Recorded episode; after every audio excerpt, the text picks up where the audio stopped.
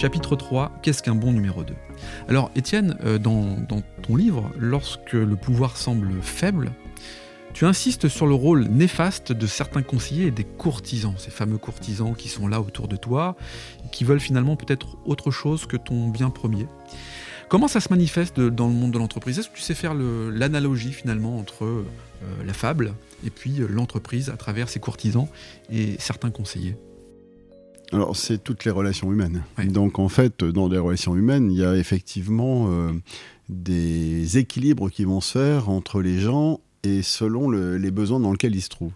Donc, finalement, lorsqu'on est entrepreneur, on doit aussi être à l'écoute et voir le fonctionnement des individus face au projet. Et mmh. c'est pour ça que le projet a toute son importance. Et comment les gens vont venir s'y adhérer. Au plus ils vont adhérer, euh, je vais dire, euh, au, sujet euh, et au projet fondamental de l'entreprise. Aux valeurs aussi que tu évoquais. Aux valeurs, au moins on, aurait on aura ce côté courtisan. Au, au, plus on aura effectivement une distorsion entre le projet d'entreprise et les volontés de chacun. Et au plus on aura ce côté besoin de séduire, besoin de plaire, mmh. le, fait de finalement de faire culpabiliser l'autre sur un certain nombre de sujets.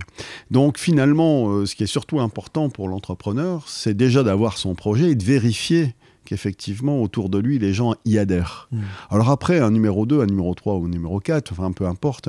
Un en partenaire en fait. Voilà, euh, euh, comment, il, comment lui euh, dans la posture qu'il va prendre, euh, il sera un, des acteurs justement de la réussite de, de l'objectif, mmh. puisque finalement, euh, il y a un projet et il y a une route. Donc comment on va prendre cette route pour qu'on soit effectivement le plus efficace possible? Donc finalement, on doit faire adhérer l'ensemble des équipes au chemin et au projet. Le chemin peut dévier légèrement, on doit toujours effectivement être en, mouvement, en mouvement mmh. et on doit toujours être euh, euh, en veille pour effectivement euh, rectifier lorsqu'effectivement on, on, dévie un peu trop. C'est comme un, quelqu'un qui se déplace sur la mer avec une voile. Eh Il y a des moments où on est obligé de faire un petit euh, tirer un bord supplémentaire pour aller à l'endroit où on va. Donc on doit être très attentif à ça. Mais globalement, euh, je dirais que un bon, un bon numéro 2, numéro 3, numéro 4, numéro 5, enfin tous les composants de l'entreprise, ce sera, ce sera des gens qui ont envie d'aller à l'objectif et qui mettent toute l'énergie possible pour y arriver. Mmh.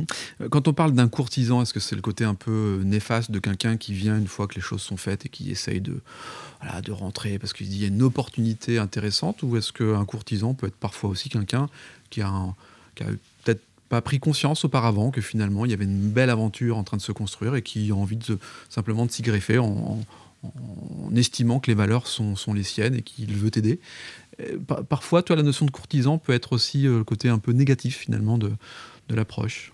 Bah, le courtisan euh, a, certainement des qualités. Et il a justement euh, peut-être euh, des, lacunes et des défauts. Et ces lacunes et ces défauts, il essaye de les combler par une forme de séduction. Eh Donc, est-ce que c'est le courtisan qui a véritablement un problème ou est-ce que c'est l'entrepreneur ou le chef d'entreprise ou, le pilote ou le coach, peu importe comment on l'appelle, hein, qui, doit pas, qui doit détecter et pas tomber dans le piège? Eh parce que finalement, euh, euh, c'est pas le problème du courtisan, c'est plus le problème de celui qui est courtisé. Bien sûr. Et donc en fait, au plus euh, il sera attentif à cette, à cette problématique, au plus il tombera pas dans le piège et il fera évoluer le courtisan, puisque lui-même comprendra que cette technique ne marche pas. Eh donc finalement, c'est un démontage de la technique. Alors à la fin de l'histoire, Ham devient le, le, grand chambellan du royaume on parlait tout à l'heure de numéro 2, numéro 3, numéro 4, euh, peu importe. À quoi on reconnaît finalement un bon numéro 2 Le bon numéro 2, ça serait euh, l'engagement parfait mmh. et, celui qui renvoie au numéro 1 sa propre évolution. Eh Puisqu'en fait, on parlait tout à l'heure d'unification euh, avec les deux énergies mmh. par rapport à un individu.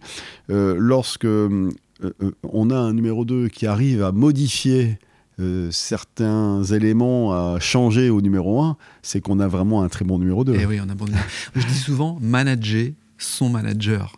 Quelque part, c'est, ça va aussi dans ce sens-là. C'est une team, c'est une équipe. quoi. Il n'y a pas de numéro 1, numéro 2 dans un projet d'entreprise. Oui, évidemment, il y a des responsabilités, mais il y a effectivement une team derrière qui doit aider à ce que le projet euh, initial puisse, euh, puisse arriver à bon terme. Et c'est pour ça que dans, ma, dans ma, réponse, elle, était dans ce sens-là, puisqu'en fait, euh, pour moi, le, le, le 1, le 2, mais, mais, après le 3 et le 4, ou le 1 et le 3 et le 1 et le 4, en fait, euh, doivent effectivement, à un moment donné, se faire avancer. Et mmh. effectivement, le, numéro 1 a souvent l'énergie qui permet de de, de, de, de, mettre en place le projet mmh. et, et, la route, mais après, lui-même, il a besoin aussi de, sa propre évolution, et, et c'est aussi les gens qui composent l'équipe qui le font progresser seul on va plus vite, ensemble on va plus loin, le fameux dicton quoi. Oui, tout à fait. C'est un peu ça. Alors, justement, on va se retrouver dans le chapitre 4, l'entrepreneur engagé. À tout de suite.